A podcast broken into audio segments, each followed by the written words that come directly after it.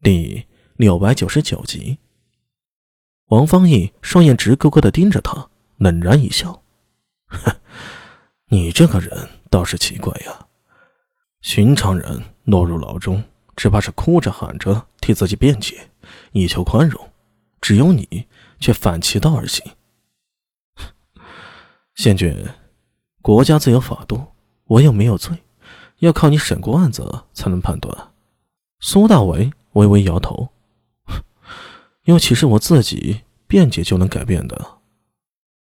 何况苏大为还记得尉迟宝林跟自己说过，这位王方义，太原王氏族人，当今皇后的堂弟，就凭着王皇后这层关系，苏大为也不相信自己开口能改变什么。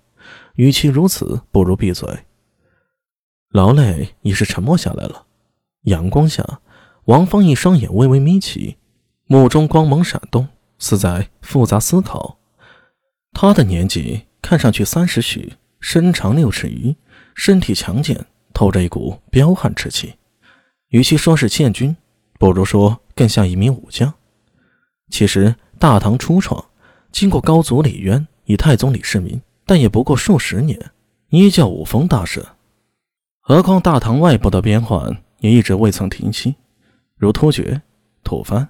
高句丽等依旧实力强劲，是以许多大唐官员本身就是武将专职，有战事需要啊，这些官员也能随时披甲上阵。在这个时代，文武的分界并不明显。儒家孔子提倡的君子六艺中有射和御。王方义想了片刻，似是拿定了主意，开口道：“你知不知你所犯的案子可大可小？”我杀了人，杀人偿命，如何可大可小？苏大为微眯的眼睛张开了，目光澄澈的看着王方毅。昨日与长孙无忌决裂之后，遇到不明身份的武士围杀，又遇到了秦怀玉这个七品艺人出手，最后经过一番激战，终于摆脱了秦怀玉，得以逃生。但是今天早上，便有万年县的不良人以及武侯、县里的捕快过来拿人。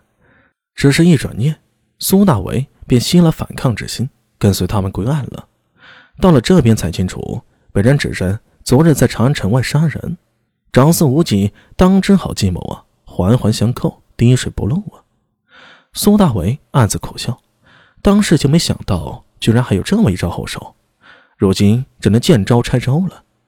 好在万年县中有狮子苏庆杰在，想必不会令自己吃太多苦头。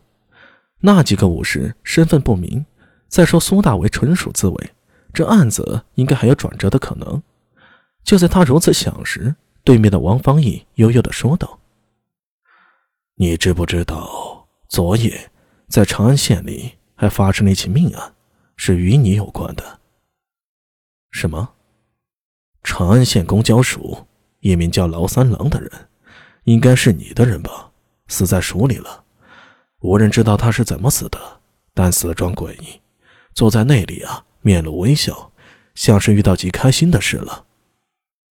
老三郎死了。苏大伟一个机灵，右手一下抓住牢门栅栏。怎么会？前几日他还好好的。